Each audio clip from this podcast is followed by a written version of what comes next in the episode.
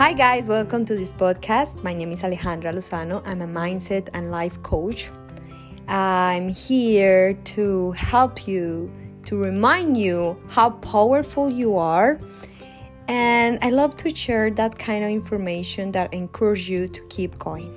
So, in this episode, we're gonna talk about how not to give up. I will give you some tips that will help you with it.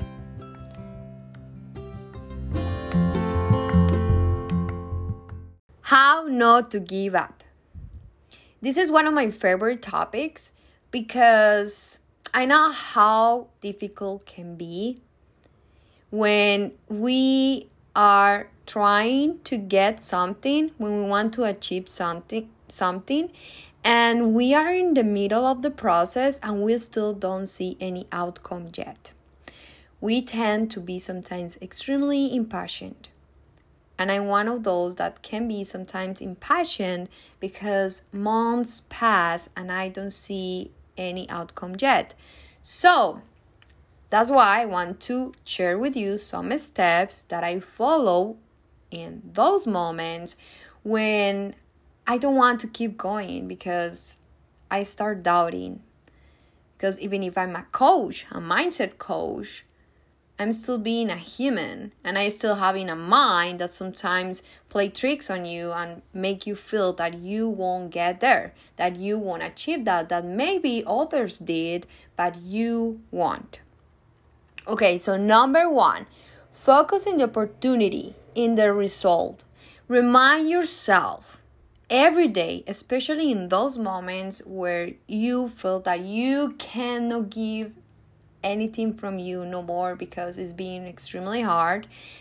Why you are doing it? Why? When we decide to achieve something we have a why. We want that because we don't want a boss anymore because we want a better life because we want to give our family a better life because we want to travel all around the world because we want to spoil ourselves because we want to give others. You need to remind yourself that why.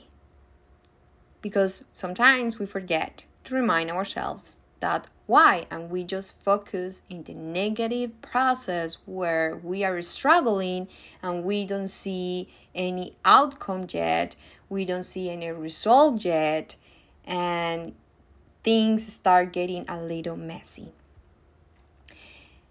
Now, number two, feed your mind.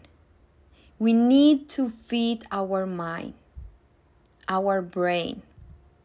Same with our body, we need to give some food to our mind and brain. Give it good nutrients like podcasts, books, motivational videos. This is a shot, sorry, a shoot of energy. This is the Red Bull for your mind.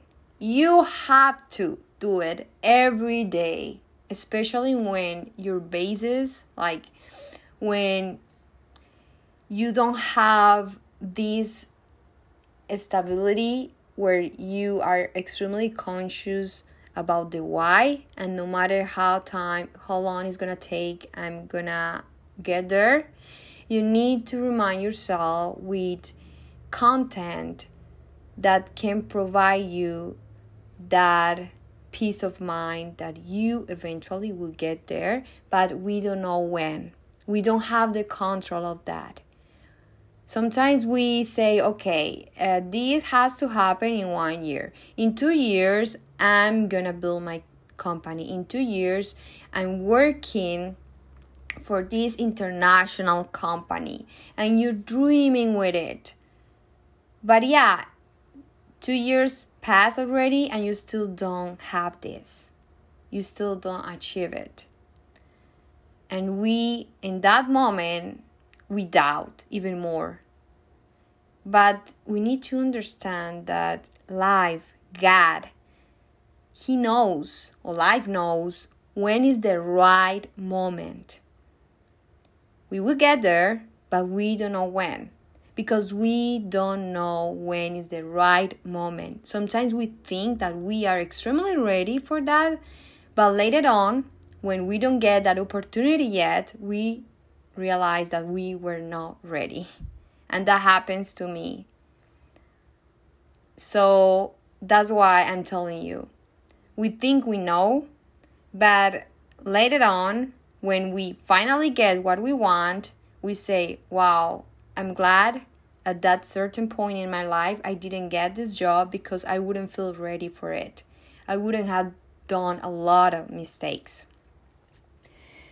So, really important to feed your mind. Number three, consistency, no matter what. Even if you don't see any outcome yet, there is an accumulated wisdom that is growing with every single step that you are taking. I want you to make an agreement with consistency sign it and create a penalty for not doing it, like 100 push ups, whatever is a little uncomfortable for you. Because, yeah, we think that things eventually will appear magically when we are not working for it, when we are not consistent, like when we don't have that discipline. So, consist- consistency is key in this process. Number four, make it easy. Step by step, baby steps, little steps. Make more than thousand ones sometimes. Because we want to exercise every single day, one hour, when we have been without exercising for years.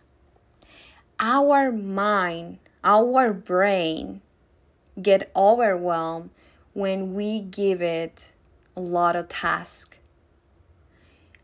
We cannot pretend to read one book weekly, one book, one book per week, when we have been centuries without reading. That's extremely hard perhaps there are few who can do it, but I think for the majority of human beings, it will be hard. And we force ourselves to do it. And after one week, we give up. We just say, okay, no, this is not for me. Because of course, you're gonna you're gonna get a stressed out because your body is not ready for it. Your mind is not ready for it. If you want to read, just try to read at least one page every day. Or try to do five minutes of, of reading. Like, don't push yourself to do a lot when you haven't done it for years or months. I remember when I start exercising again because I stopped exercising for like a couple months I say, okay, I'm, I'm, I'm just gonna start with 10 minutes. And I start with 10 minutes every day, and then I start raising the time. And it was easier for me. But I'm pretty sure that if I would have forced myself to start one hour every day, I will feel overwhelmed and I will have stopped because it's too much. Same for you, same for everything. For everything reading, exercising, writing, whatever you want to achieve, whatever you want to do.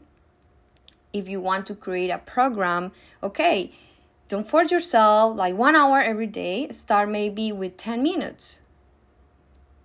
10 minutes, 15 minutes, and I think that will work better. Now,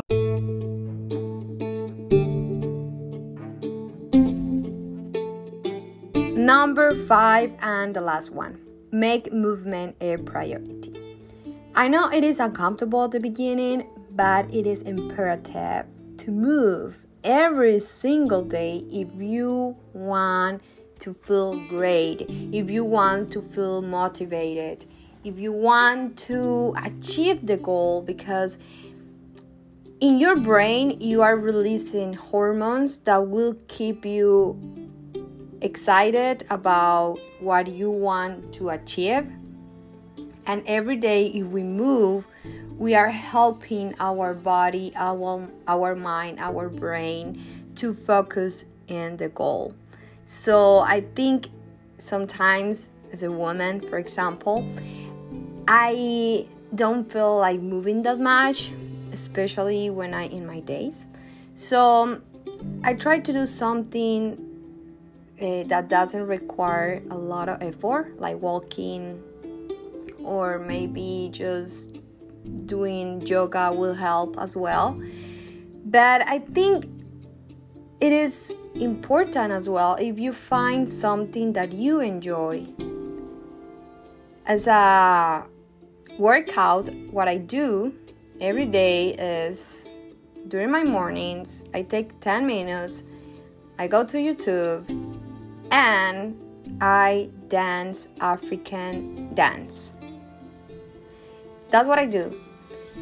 I just search for these ladies that are called uh, Kukuwa. That's the name of them, and they just have short um, trainings for like 10 15 minutes and i do it and so and this is something i i feel like i want to do and i'm not forcing myself that much like if we were um, in the gym at the gym running in a machine and i don't know lifting weights i don't really like to go to the gym so I try to find something that I can just choose as a second option and I will feel more excited.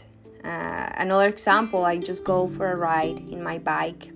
So try to find something that you enjoy, that you like, that you feel okay. I, I would I would love to do it every day, at least 10 minutes, 15 minutes. And well, this is all for now remember to share it remember to subscribe to this podcast so then you won't miss any of my episodes and you can find me on instagram as Ale- at alejandra lozano coach. I will leave it in the descriptions as well. And hear you in the next episode